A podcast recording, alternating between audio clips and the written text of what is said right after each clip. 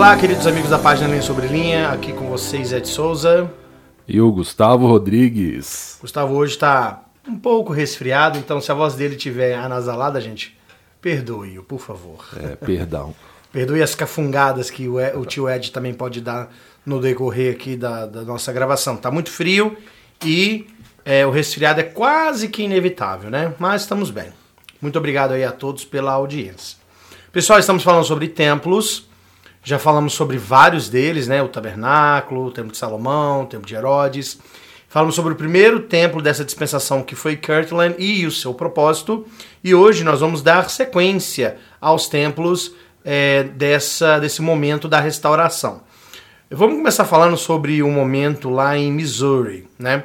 Os santos estavam primeiramente ali na região de Nova York, como vocês sabem. Daí eles se deslocam, né? O profeta se desloca ali para a região de Ohio, né? Em Kirtland.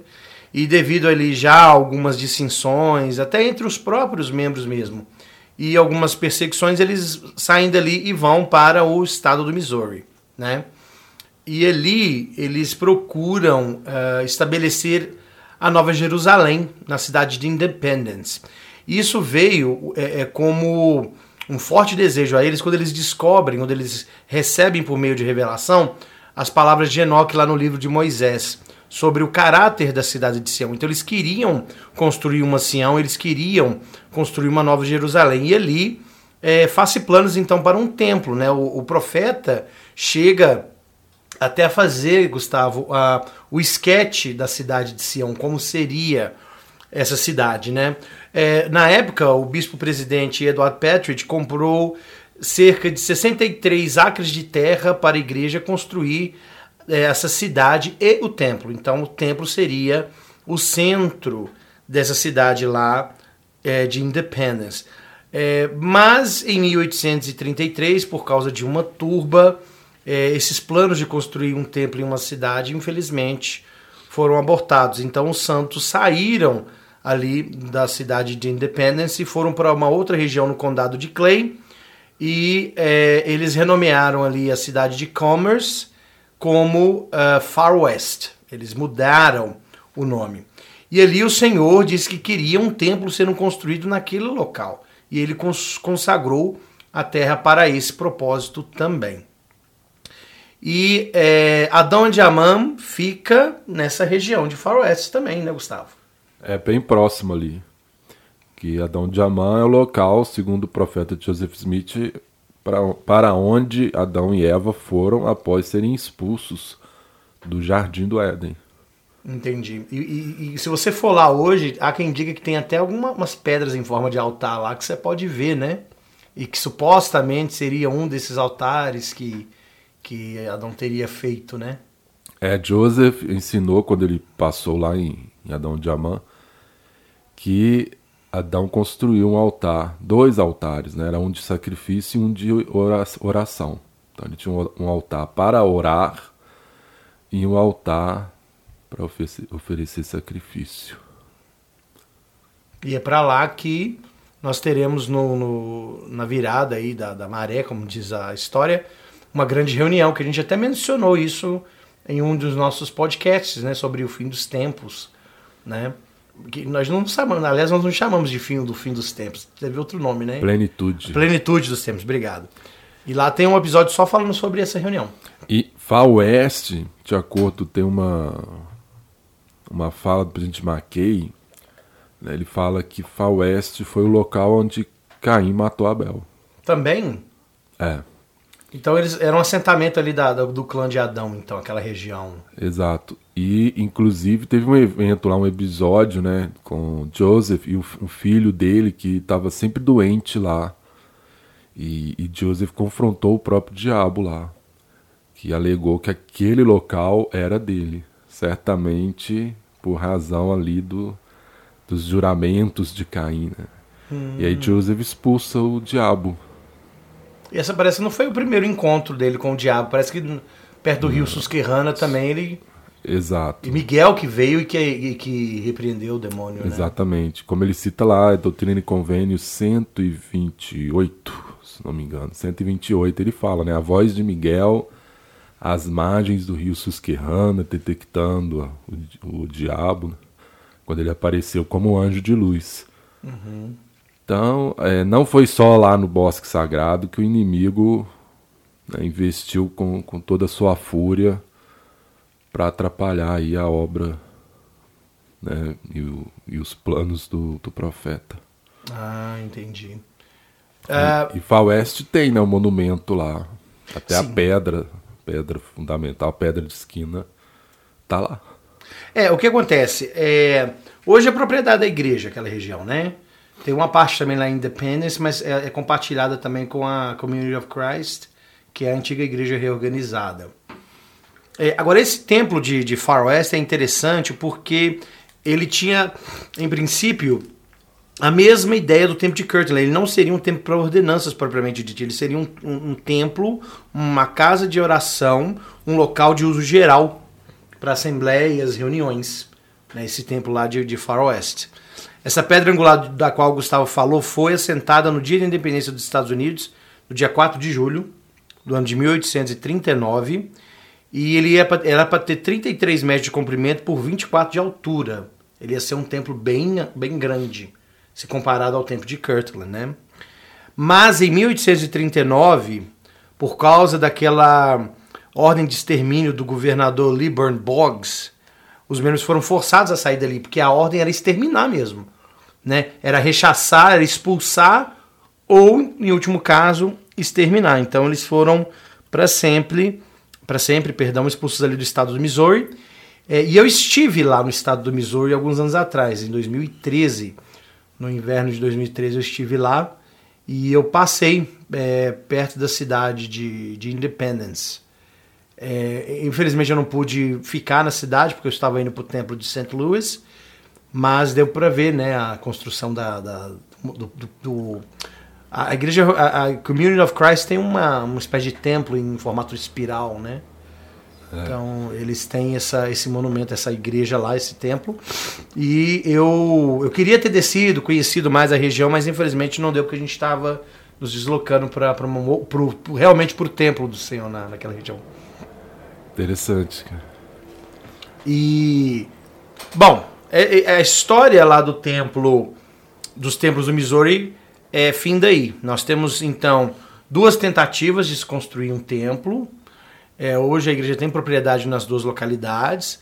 Como o Gustavo falou, a pedra fundamental pode ser vista lá em Far West. Quem visitar o local vai poder ver, né? Mas por enquanto nós não temos é, é, planos de construir templo lá não. Né? A que tudo indica lá vai ser a Nova Jerusalém, de fato, né, Gustavo? É, Independence. Muito bem. Então, bora lá, né? Os Santos, então, eles é, é, têm que ser forçados novamente a sair de um estado e ir para outro estado.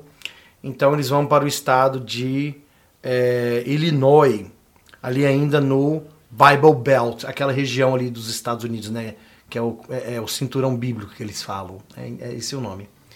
E, e lá no estado de Illinois, na primavera de 1839 eles vão para a cidade de Commerce. Eu falei que lá atrás, né, que Commerce virou Far West, mas não. É, é, Commerce é, virou Nauvoo.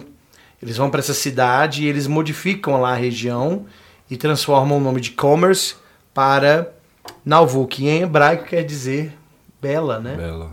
Bonita. E parece que era uma região pantanosa, uma região não tão agradável assim, né? É, era feia e virou bela. E virou bela, né? para vocês verem como que a mão do homem sob a, a, orientação do Senhor pode fazer grandes coisas, né? E aí alguma coisa interessante acontece ali, porque é, os santos começam a ouvir sobre a doutrina do batismo dos mortos, né? batismo pelos mortos, batismo do vicário, como Paulo menciona lá no Novo Testamento, lá em 1 Coríntios 15. E isso chamou muita atenção dos santos. Então, repetidamente, né, o profeta foi ensinando sobre essa doutrina. Ele começa ensinando sobre essa doutrina, parece que num funeral, né? De uma pessoa lá que eu não vou me lembrar agora o nome dessa pessoa.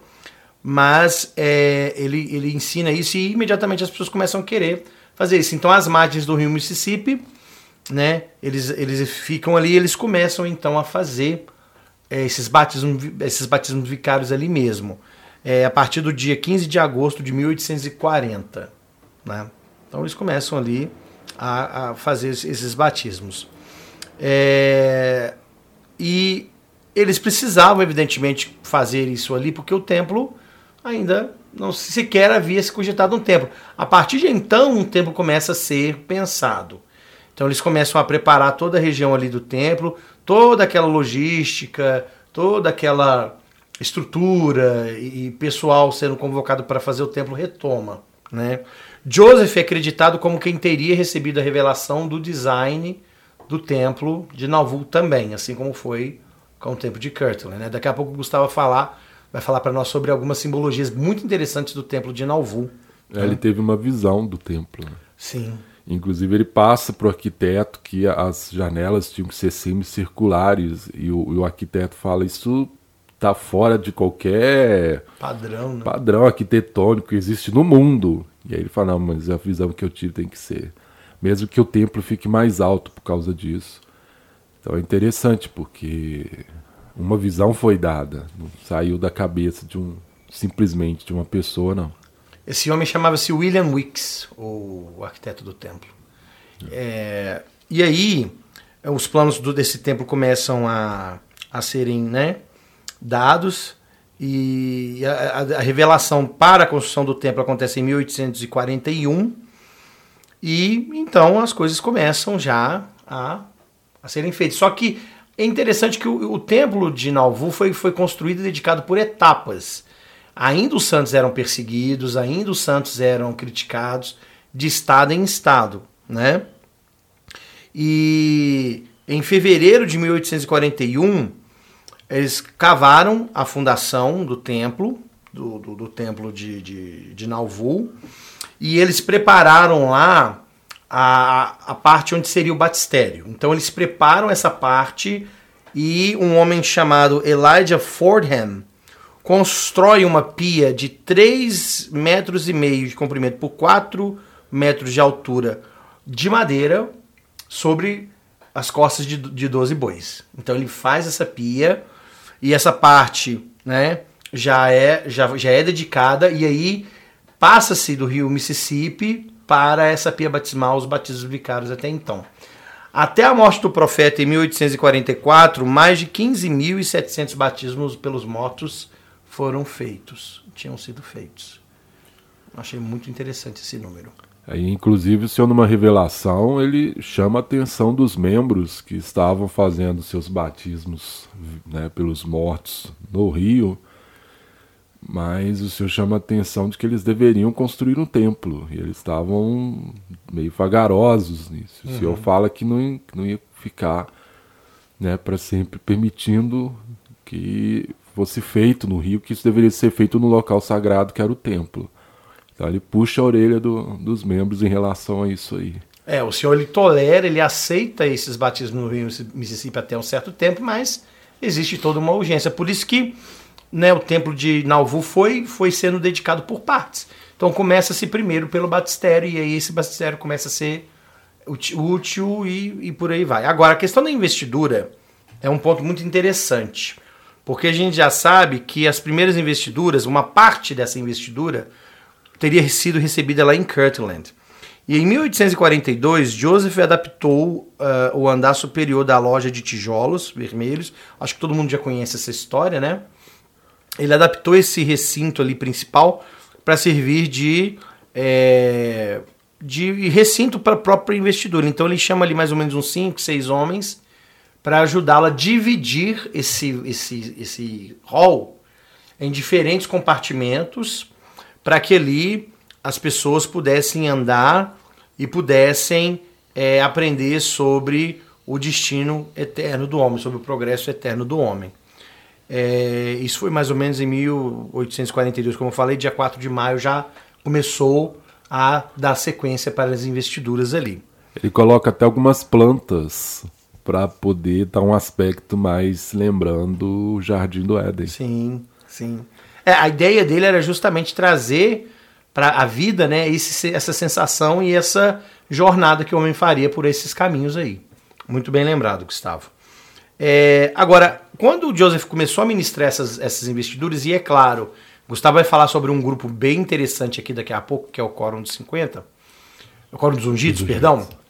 É, e, e, os 12, evidentemente, receberam as suas investiduras também primeiro.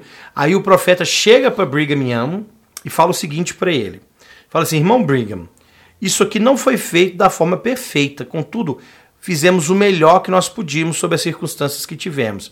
Eu quero que você assuma essa tarefa de organizar e sistematizar todas essas cerimônias. Então ele passa para Brigham essa incumbência. Young, gente, era o presidente do Quórum dos Doze Apóstolos.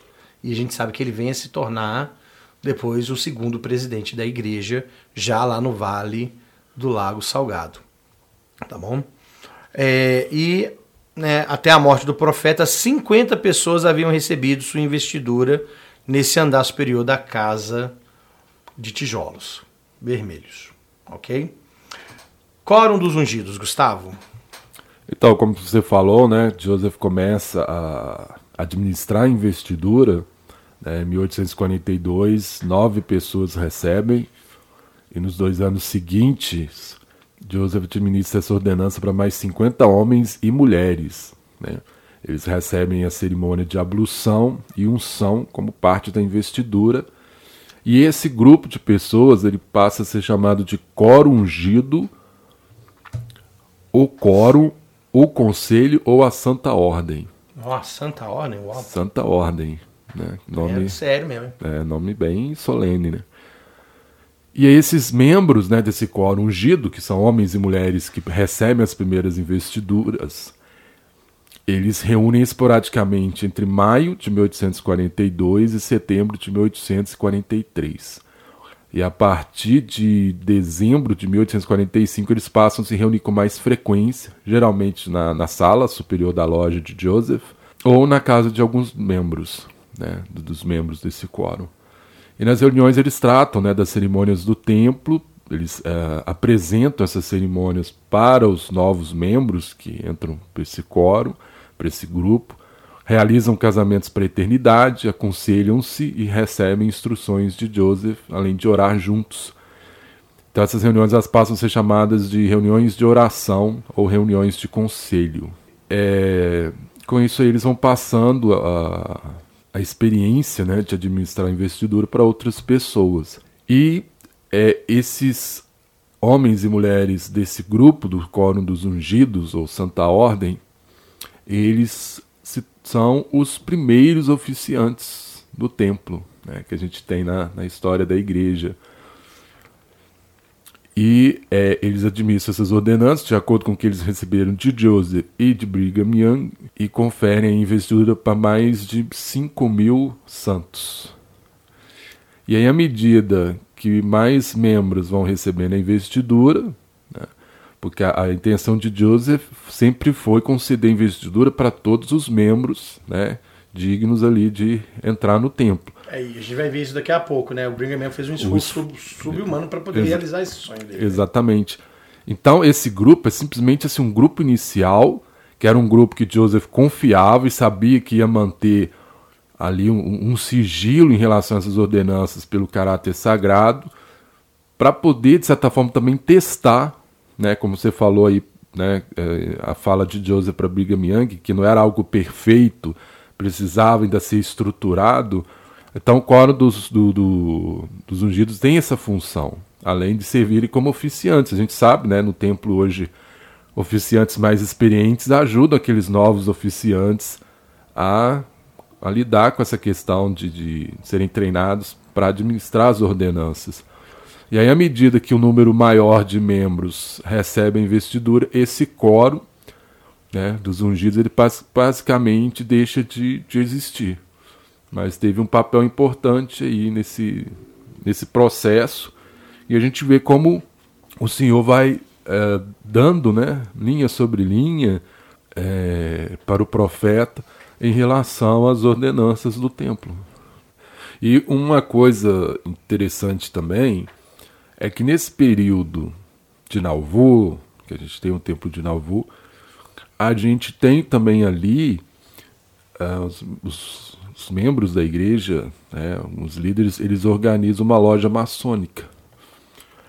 E existe aí uma questão. Na mesma loja de tijolos. Na mesma loja, né? Então, e, e, e aí tem uma questão, né? Toda uma discussão sobre é, os símbolos, a simbologia do templo ser muito semelhante, ter aspectos praticamente iguais do ritual maçônico. E, de fato, alguns membros às vezes ficam surpresos, mas é, a maioria dos líderes da igreja nessa época se tornam maçons.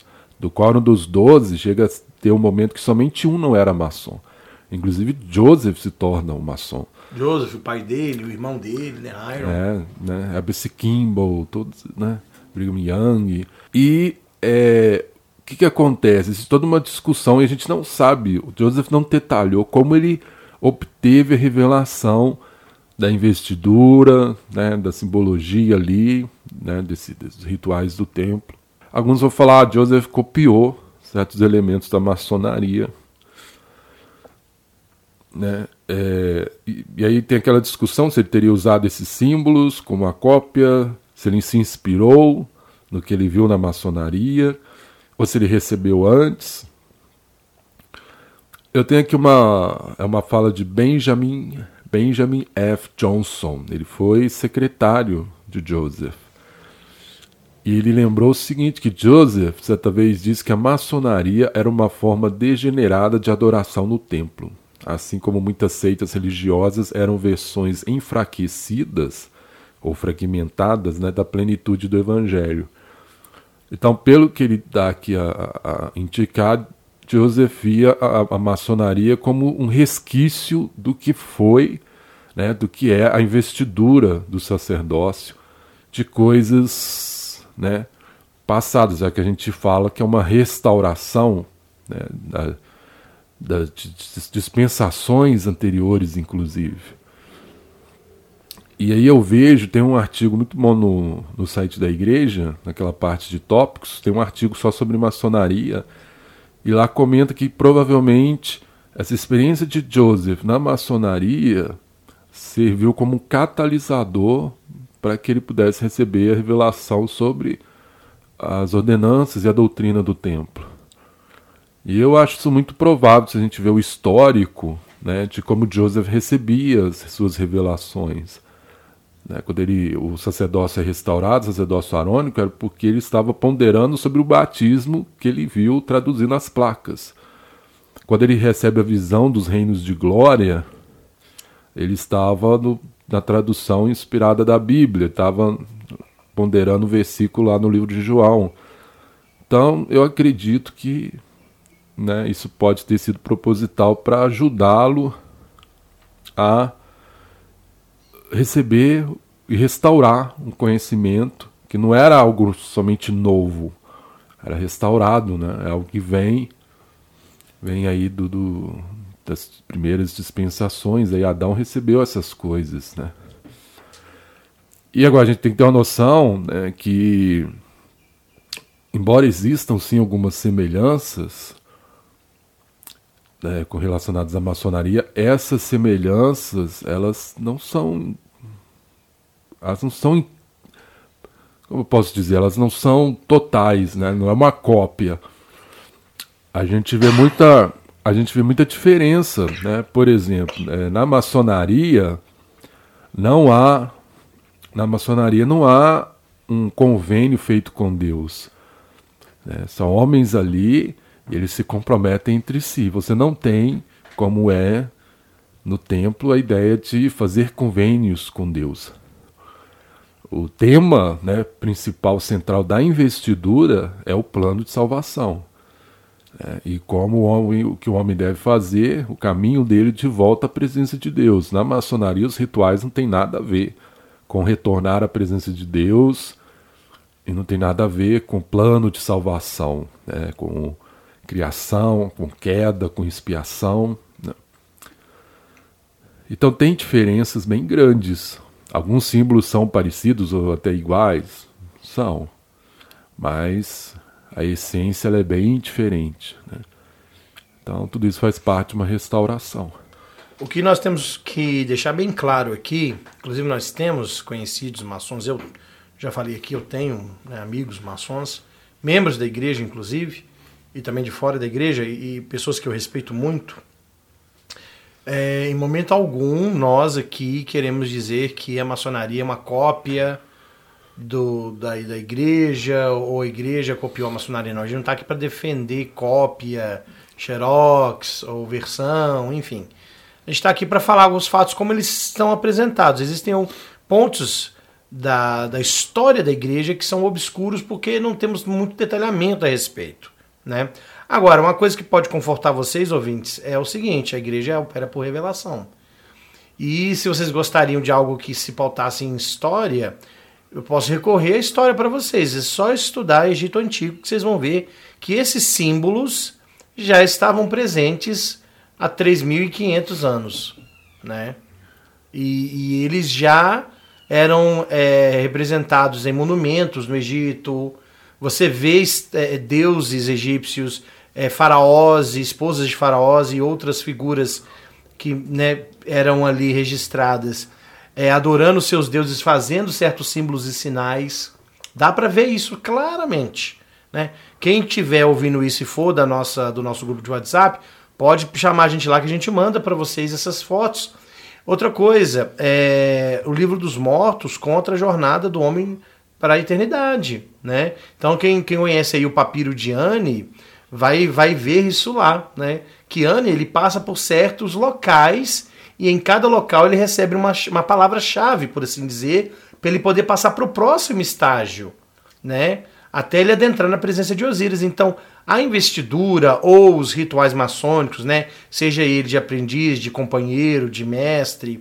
Eu, eu conheço o ritual de, de companheiro. Esse ritual eu conheço porque eu tenho um livro que fala sobre isso.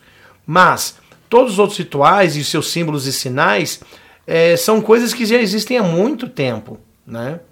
Então eu gosto muito da ideia do que o Gustavo falou. O, Joseph recebeu tudo por revelação, mas é óbvio que ele teve que ver algo com o que ele pudesse estar familiarizado para poder introduzir para os membros. Do contrário, isso não faria sentido algum para ele. Né? Então, para nós, basta é, falarmos a respeito dessas coisas tais como elas são, porque a gente também não tem condição de aprofundar muito, a não ser nesses aspectos que eu falei. Agora, a maçonaria né, é, é, alega que eles têm ali né, origem nos templários e que os templários teriam origem ali no Templo de Salomão. E aí tem a história de Irã Abif que a gente falou, né, até no caso do, da construção do Templo de Salomão, e sua ligação com a maçonaria. Eu não vou questionar nada disso porque eu não sou maçom e, e eu não tenho dedicado tanto tempo meu estudando sobre esses detalhes, né? Mas para nós que, que, que, que, cremos na revelação, basta todas essas informações que nós temos. É, inclusive, já vi maçom falar que a maçonaria viria do Jardim do Éden. Né? E a gente crê que a plenitude do evangelho foi dada a Adão e Eva. Né? E que depois muita coisa se perdeu, se corrompeu, e a gente tem aí vestígios, né? resquícios, fragmentos em diferentes diferentes partes, né? Mitologia, outras religiões. E, então isso explicaria semelhanças, não só relacionadas à maçonaria, mas a outras, outras, outras partes em outros lugares também. Certamente. Bom, então falamos uh, em relação ao templo de Nauvoo sobre o batismo pelos mortos, falamos sobre a questão da investidura, né? É, salas para investidura também foram feitos no templo de Nauvoo, diferentemente do templo de Kirtland, que era até então o edifício que a igreja conhecia como templo. É, ele tinha três andares mais esse andar terro que era o batistério, que era no subsolo, né? Então ele tinha lá a sala de ordenanças, tinha a sala para assembleia também. E Juntamente com o batismo pelos mortos e investidura, também foi introduzido o casamento eterno, a doutrina do casamento celestial, né, o primeiro selamento teria ocorrido por volta de 5 de abril de 1841. Tá? É, e após essa, a revelação de Doutrina e Convênio, seção 132, é, um número maior de pessoas aderiu a essa ordenança do casamento celestial, do selamento eterno. É, infelizmente, durante esse processo né, dessa, da realização desse tipo de ordenança, Joseph e Hiram vêm a ser mortos, todo mundo sabe, foi na, na cadeia de Carthage. E, uh, contudo, é, as obras do templo, apesar de elas continuarem, elas diminuíram bastante. Elas reduziram. Então, o templo realmente demorou muito para ficar pronto. É, a pedra de cúpula foi colocada no dia 24 de maio de 1845. Olha só o tempo que demorou. Né? Desde ali da, né, da revelação para a construção do templo em 1841 até a sua, digamos assim, completude. Né? É, e foi feita uma cerimônia muito modesta de dedicação. Foi feita às 5h45 da manhã para não chamar atenção, com um grupo bem reduzido. E mesmo assim foi dedicada uma, uma, uma, uma segunda parte que havia ficado pronta também para que a obra uh, de, de, de, construção continuasse e também as ordenanças pudessem ser dadas. É, Brigham Young falou o seguinte: tamanha tem sido a ansiedade manifestada nos santos em receber as ordenanças do templo, e tamanha é a ansiedade de nossa parte em administrá-las que eu tenho me entregado totalmente ao trabalho no templo do Senhor dia e noite, dormindo não mais do que quatro horas por dia e não indo para casa mais do que uma vez por semana, para que todos os santos que estavam ali, que como o Gustavo falou eram mais de 5 mil, pudessem receber a sua investidura, fazer batismo pelos seus mortos e também fazer o seu selamento para aqueles que, que assim necessitavam, né? É, o Gustavo vai falar um pouco sobre a arquitetura do templo, né? E também detalhes relativos aos símbolos, né? O Gustavo gosta muito disso, ele já fez coisas lá na página. É, vocês vão poder ver isso num, num, outro momento, com certeza. Então, Gustavo, a palavra é sua. É, a arquitetura do templo de Nalvola é muito bonita, né? Também é bela. E uma coisa interessante, é o primeiro templo a receber uma estátua do Anjo Moroni, que não era bem assim uma estátua, era mais um catavento, né? Um desenho do Anjo Moroni como se estivesse voando. Lembrando a escritura em Apocalipse, que João fala que viu um anjo voando e tinha plenitude do Evangelho eterno. Uhum. E é um templo também, porque na maioria dos templos que nós temos, o anjo Moroni está virado para o leste mas no templo de Nalvor está virado para o oeste. Por quê? Porque ele está voltado para as margens do rio Mississippi. Além disso, diferente do templo de Kirtland, o templo de Kirtland ele usa muitos símbolos geométricos, triângulo com círculo, né? é, e outros uh, figuras de caráter geométrico. O templo de Nauvoo, ele trabalha muito com símbolos, vamos dizer, astronômicos, cosmológicos, né? cosmológicos né? É. Como, por exemplo, a lua, o sol, as estrelas. Né? E aí, quando a gente fala de lua, sol e estrelas, a gente geralmente lembra dos graus de glória, né? Celestial, terrestrial, telestial. E uma coisa que eu acho muito interessante no templo de Nauvoo que nós temos as chamadas pedras né, da lua, do sol e das estrelas, né, da estrela. Mas se você pegar uma foto do templo né, de Nauvoo e observar ele, a fachada dele assim na frente, né, frontal, você vai achar essas três pedras, né, mas ela tem uma sequência um pouco diferente. Né, por quê? Porque ela começa lá no alto com a pedra da estrela, um pouco abaixo a pedra do Sol e mais lá embaixo na base tem a pedra da Lua. Se a gente for pensar na ordem né, dos graus de glória, a gente pensa assim, bem, tinha que ter o Sol lá no, primeiro, mas não, tá a estrela lá. Ele, abaixo da estrela está o Sol, né? Como se o terrestrial estivesse acima do celestial, como assim? É, e aí é interessante por quê? Porque na verdade a gente tem um simbolismo que lembra é, uma visão de João do Apocalipse.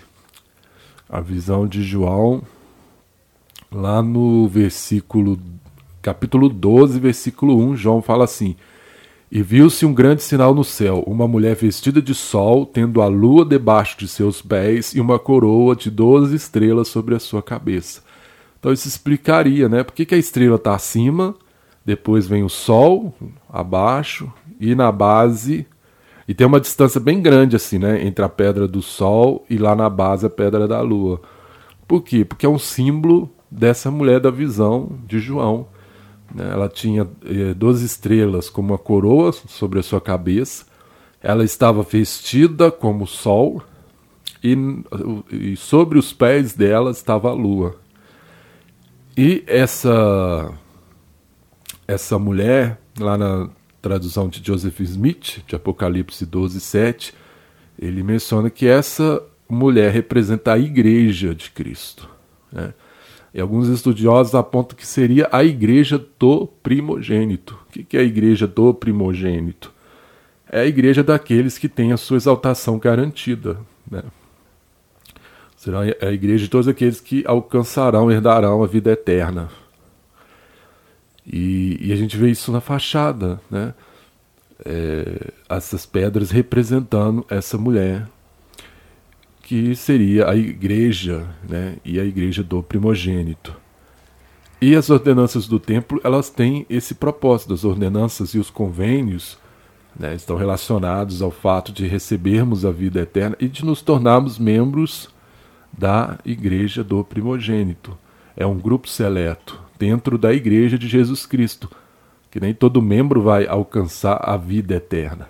Mas as ordenanças e os convênios do templo estão aí para isso, para nos ajudar a alcançar. Então, a posição das pedras, da estrela, do sol, da lua, elas não estão ali por acaso. Né? Não foi um, a ideia do arquiteto lá que achou legal fazer desse jeito. Elas elas estão testificando verdades ali. Silenciosamente elas testificam dessas verdades, né?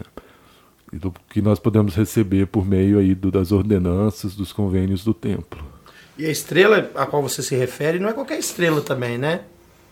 É a, estrela, a estrela vespertina, né? Ela tem uma ponta é, é, protuberante para baixo, né? Que o pessoal até associa com a com a imagem do bode, né? E tudo isso. Não tem, não tem assim?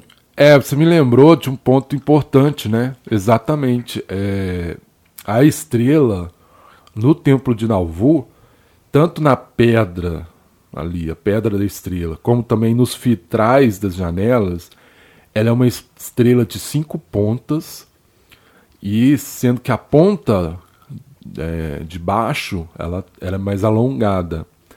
E aí críticos da igreja questionam o seguinte: olha, isso é um pentagrama, e o pentagrama é o símbolo. Pentagrama era, invertido, né? É um pentagrama invertido que é um símbolo do satanismo. Né? Mas não tem absolutamente nada a ver. Né? Essa estrela, a intenção dela é representar a estrela da manhã. Né? Que é uma estrela, inclusive, que é citada no, na Bíblia, né? em Apocalipse o Salvador, o próprio Cristo, ele se apresenta como sendo a, a resplandecente estrela da manhã. E essa estrela ela pode ser vista no céu, na verdade não, não é bem uma estrela, né? é considerado é o planeta Vênus, uhum. mas no céu realmente parece uma estrela, só que os planetas não brilham. Então, se você vê lá que não está piscando, certamente deve ser um planeta. E a gente consegue ver ele, principalmente essa época, por exemplo, é muito boa de vê-lo. Ele é a primeira estrela que aparece, geralmente a última a assumir de manhã. Geralmente é, é o ponto mais brilhante que, que dá para ver. E exatamente por isso ele simboliza a estrela da manhã. Né? Porque quando amanhece, ela está lá, ela é, ela é a mais brilhante no céu. Então lembra Cristo, o primeiro e o último. Né? Aquele. E, e a ideia do raio alongado é exatamente por isso, né? está puxando ali a luz da, da manhã, que dá uma ideia da manhã da ressurreição, a manhã dos justos, que é por meio de Cristo. Então tem toda uma correlação simbólica e ela é representada por essa estrela de cinco pontas. Né? Agora é aquilo, o símbolo ele pode ser usado tanto como, é, com um propósito como para outro. Né? É. é como a serpente na Bíblia. Em Gênesis, ela é um, um símbolo de Satanás. Mas depois a gente vê Moisés fazendo uma serpente de metal que simboliza Cristo. E aqueles que olham para a serpente ficam curados, né? não é Satanás ali que está sendo representado. Então, o símbolo nunca é uma coisa fechada, só simboliza aquilo e pronto. Né? A pessoa pode pegar um símbolo e dar um outro significado. Né? Então é isso. Muito bem, muito bem. Bom, o Templo de Nauvoo foi dedicado no ano de 1846, porém foi destruído, né? Primeiramente, é, é, o seu interior foi totalmente destruído pela turba que novamente perseguia a igreja. Um, um tufão, um furacão, perdão, teria também abalado as estruturas e derrubado o resto, então realmente não ficou pedra sobre pedra daquele tempo, ele foi totalmente destruído. Mas é, ele foi reconstruído mais recentemente, né, em dia 4 de abril de 1999, o presidente Gordon Ben Hinckley anunciou que ele seria novamente reconstruído. A abertura de terra ocorreu em 24 de outubro de 99, ou seja, naquele mesmo ano, e as obras iniciadas dia 5 de novembro do ano de 2000 e sendo dedicado no, no dia 27 de junho de 2002. E hoje qualquer pessoa que puder ir lá no estado de Illinois vai ver lá na cidade de Nauvoo templo igualzinho como se ele tivesse sido preservado desde sua dedicação em 1846. Então é um templo muito bonito. Eu lembro da dedicação. Em eu 2002 também. eu participei, assim, foi transmitido, né, via satélite. Aí os membros tinham que ter uma recomendação, tinha um convite. Eu tenho papel, tem até o desenho do templo de Nauvoo, eu guardei. Sim, eu lembro também. E eu lembro do presidente Hinckley lá falando no púlpito, chorando, todo emocionado. E eu lembro do momento que ele falou: Eu sinto a presença do pai do filho e de Joseph. Eu lembro disso, nunca, nunca esqueci. Ele falando que ele sentia a presença deles. Eu imagino, né? Joseph, a alegria dele lá, né? Vendo né, essa dedicação aí. Exatamente. Faz sentido ele sentir a presença. Muito bem, senhoras e senhores e querido Gustavo. Foi isso. Né? São esses os nossos relatos de hoje. É, nós falamos sobre os dois templos que não aconteceram, infelizmente, em Missouri, mas que ainda há planos de construí-los no futuro. Nós falamos sobre o templo de Nauvoo e tudo que ele representou. E vamos dar sequência, né? Agora nós vamos falar sobre os templos construídos já no Vale do Lago Salgado, né? Ali na região de Utah. E aí vai ser bem interessante, ter algumas histórias bem legais sobre os templos de Logan, Man, Manti, é, St. George, né? Que são templos até que vieram antes do Templo de Salt Lake, tá? Então, obrigado por sua audiência mais uma vez. Sou Ed Souza. Gustavo, muito obrigado. E a gente se encontra na próxima semana. Um abraço a todos. Ed, obrigado. Mais um episódio aí junto. E obrigado, caro ouvinte, por acompanhar essa série. Estamos felizes por, pelo prestígio de vocês, pelos comentários, pessoal que tem dado feedback pra gente. E continue conosco. Vamos ter um episódio muito bom aí pela frente, com histórias sensacionais. Vocês vão gostar. Então até a próxima. Um abraço. Tchau.